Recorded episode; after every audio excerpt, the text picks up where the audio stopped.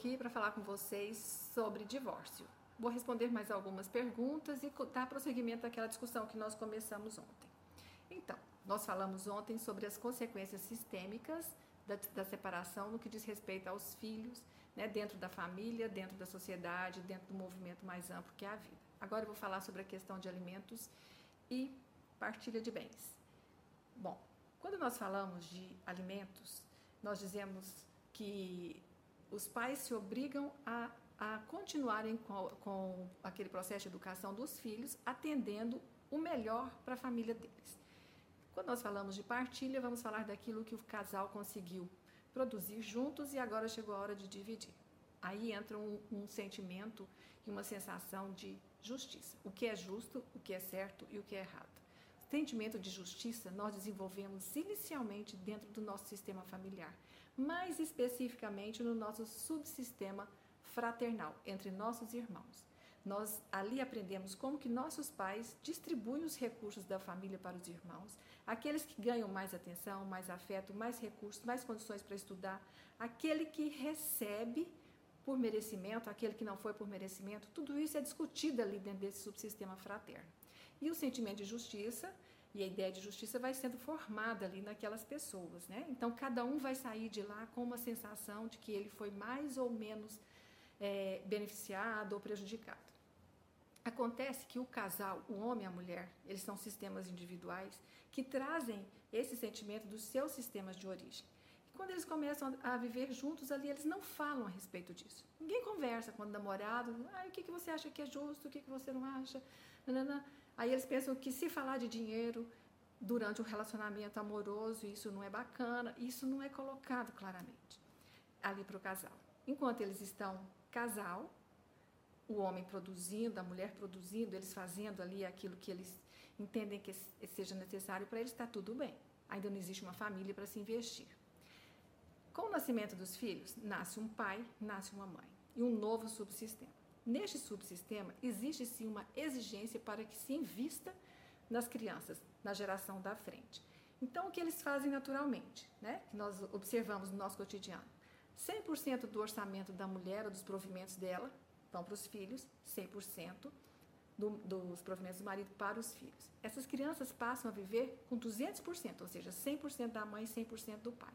E ali todos os recursos são dados a eles, é, negligenciando o subsistema de casal. Então, nada sobra para esse subsistema.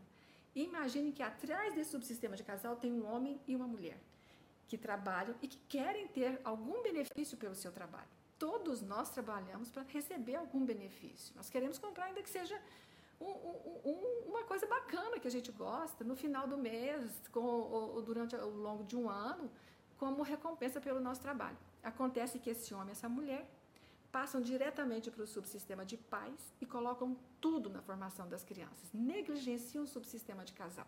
Eles não põem nada ali. O casal não tem, não tem mais é, recursos para ter lazer, diversão. Tudo isso é secundário para o casal. As crianças têm prioridade.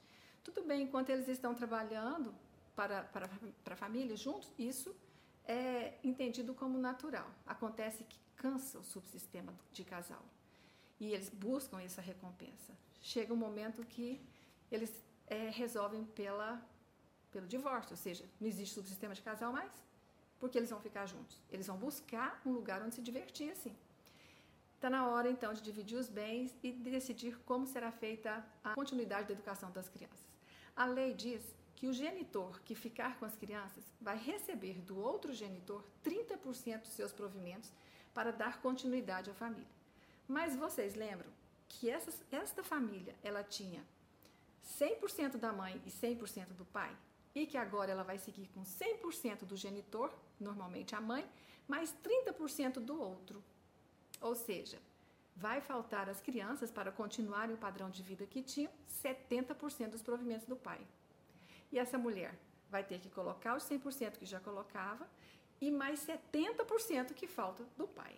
Ela vai ter que trabalhar um pouco mais para garantir que os filhos tenham a mesma qualidade de vida que tinham. Esta conta não é possível fechar. O sentimento de injustiça por parte do genitor que ficou com a criança fica muito intenso. E ele não consegue explicar que é isso. Ele, ele só pensa, só, só consegue dizer que o pai está negligenciando os filhos ou que a mãe está negligenciando. Aquele que está pagando os 30% está negligenciando. E essa é uma luta, uma discussão invencível numa audiência de mediação ou de conciliação durante o processo de, alimentos. Por que, que isso tudo ocorre? Porque em nenhum momento o casal fala sobre orçamento familiar. Eles têm que decidir quanto que do provimento do homem e da mulher vai ser destinado para a, o casal e para a família. Eles têm que reservar, ainda que seja 10% do provimento dela e 10% do dele, para que eles possam garantir a diversão deles, ainda que seja uma vez por ano, gente, numa viagem bacana que eles escolherem. Mas o casal tem que ter isso. A mulher e o homem têm que guardar um percentual disso para que ele possa se divertir no fim do mês. 10% do salário da mulher fica para ela e 10% do salário do homem para ele. Para ela comprar o que ela quiser, perfume, bolsa, batom, nananã, passear, fazer o que ela quiser. E para ele, sair com os amigos, comprar carro, fazer o que ele quiser com esse dinheiro que é só dele. 10% do meu salário tem que sobrar para mim no fim do mês, senão eu não consigo trabalhar feliz. Então aí está na hora. Quanto nós vamos investir nas crianças? 50% do salário dos provimentos da mulher e 50% salário e provimentos, né, do homem vão para as crianças e 20% disso ainda fica para a família poder aplicar em outros negócios, em outros empreendimentos. Assim, as crianças vão ter uma vida compatível com o que os pais podem dar. Eles vão começar a estudar, ter eh, atividades complementares, terem, é, vão se vestir, vão, vão ter lazer, tudo de acordo com o que o pai e a mãe pode oferecer. 50% de um, 50% de outro. O casal não foi negligenciado, a família não foi negligenciada, o homem não foi, nem a mulher. Com isso, eles conseguem manter um orçamento com 50%.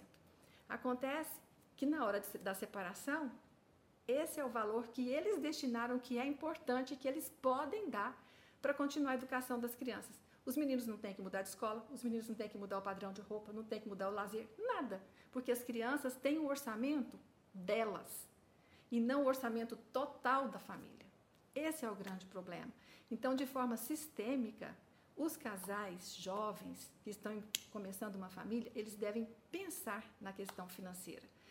Como prosperar dentro de uma família onde todos os subsistemas evoluam juntos e quando a família mudar de ciclo, quando essas crianças forem adolescentes, adultos, jovens, a família tenha prosperado para continuar oferecendo a eles o que eles precisam. Então, essa é uma discussão que nós devemos fazer também quando nós falamos de divórcio, mas antes do divórcio, na constituição de um casal e de uma família. Isso que eu tinha para falar com vocês hoje. Depois nós continuamos respondendo mais perguntas. Obrigada por estarem aqui. Um abraço a todos.